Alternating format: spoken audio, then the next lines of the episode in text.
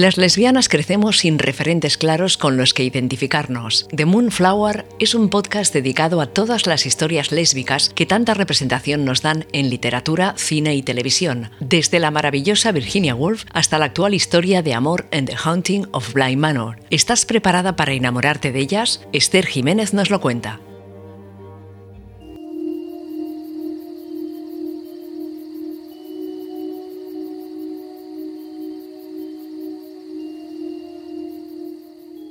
Buenos días, buenas tardes, buenas noches. ¿Qué tal estáis?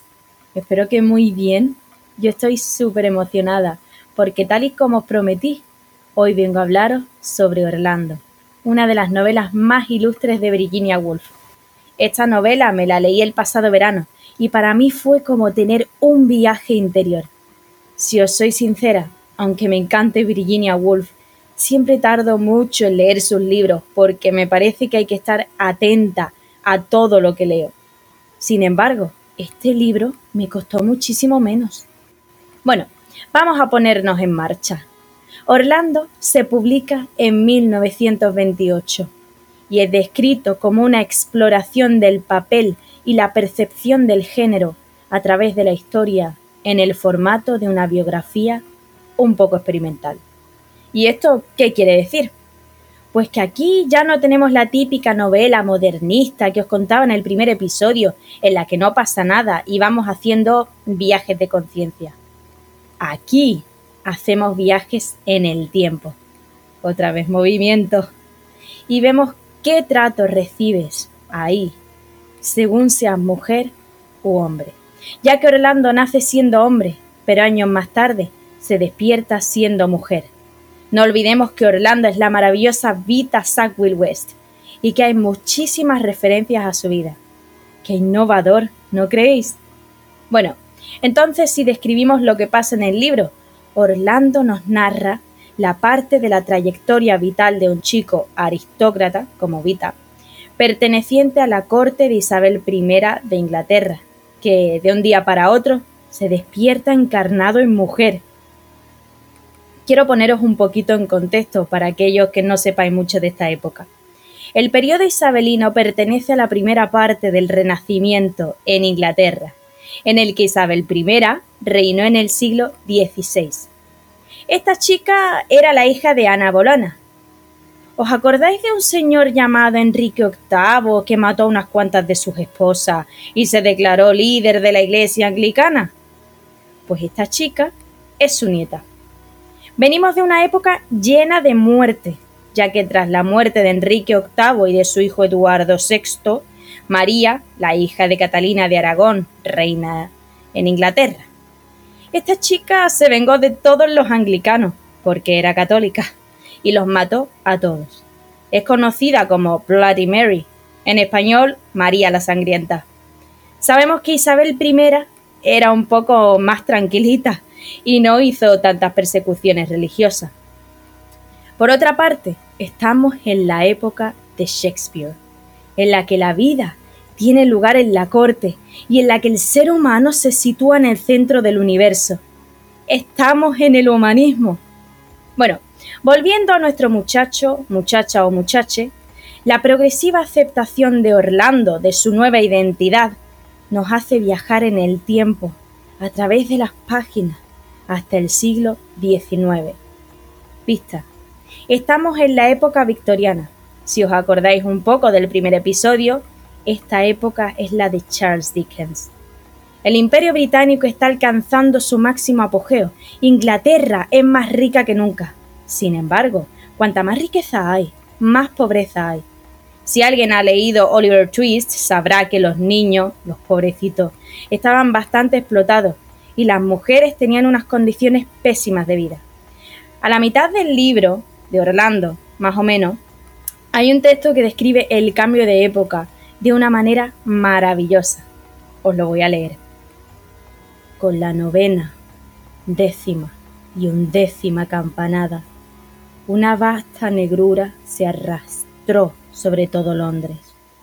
Con la última, la oscuridad era completa. La pesada tiniebla turbulenta ocultó la ciudad. Todo era sombra. todo era duda, todo era confusión. El siglo XVIII había concluido, el siglo XIX empezaba. Qué imágenes más fuertes, ¿eh? A mí por lo menos se me eriza la piel pensando en esa época. Bueno, ahora estamos en una época parecida, o peor. Volviendo a nuestra historia, quiero hablaros sobre el tema del género y lo que me pareció más chocante. Cuando Orlando se despierta siendo mujer, no noté que hubiese una sorpresa muy grande por su parte. Se lo toma como, bueno, ahora soy mujer, pues a ver qué pasa con esto. Cuando sale a la calle y tiene encuentro con sus conocidos, nadie se da cuenta de su cambio. Todo sigue igual. Y esto es maravilloso. Como veis, hay una completa normalización en la sociedad del hecho de que Orlando cambie de hombre a mujer. Nadie se extraña, nadie se sorprende, nadie se aleja de ella. A lo mejor Virginia nos propone una sociedad en la que se normalizan estas cuestiones. O quizá nos está diciendo que Orlando nunca fue del todo hombre, sino que fue una mezcla entre hombre y mujer. Y eso era percibido por la sociedad. Sin embargo, Orlando siente un trato diferente a lo largo del tiempo por el hecho de ser mujer. Y aquí es donde entra Noel. ¿Os acordáis de esa propiedad preciosa que Vita debía heredar, pero no podía por ser mujer? Pues a nuestra querida Orlando le pasa.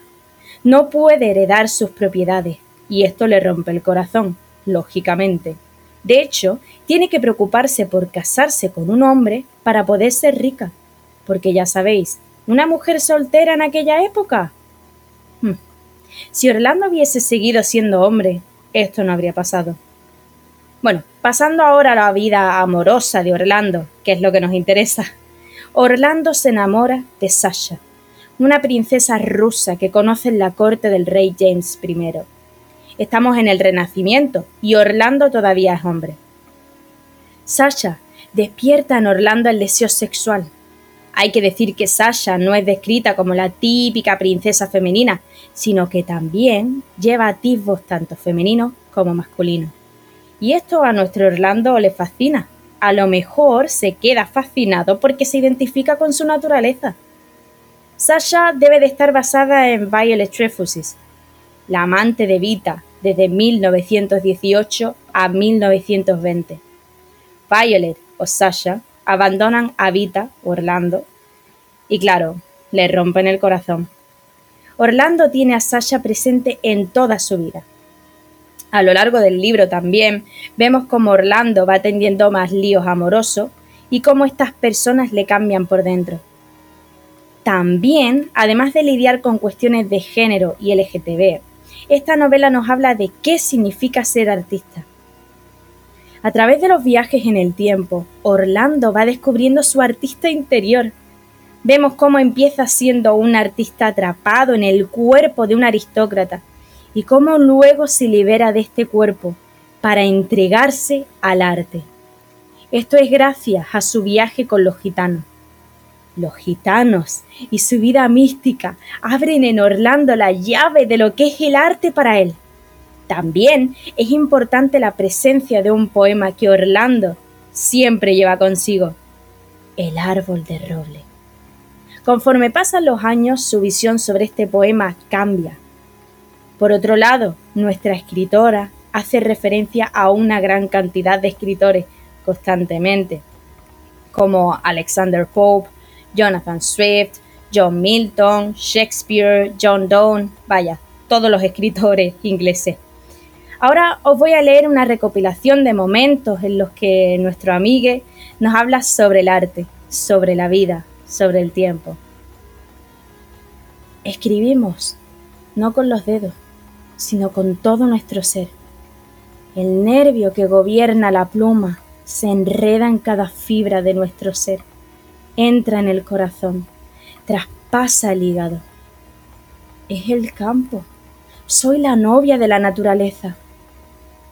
No necesitaba atacar su época ni someterse a ella. Era de ella, pero seguía siendo la misma. Por consiguiente, podía escribir y escribió, escribió, escribió, escribió. El mundo proseguía como siempre, mientras ella escribía. El mundo había continuado. Estaba compuesto con un respeto de la verdad, de la naturaleza, de los dictados del corazón humano, que era rarísimo, realmente, en estos días de inescrupulosa excentricidad.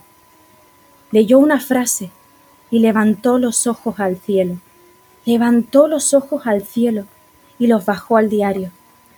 ¿La literatura? ¿La vida? ¿Convertir la una en la otra? ¡Qué monstruosamente difícil! Como veis, Wolf nos retrata perfectamente el continuo deseo de Vita de ser una buena escritora, una escritora que escribía arte de verdad.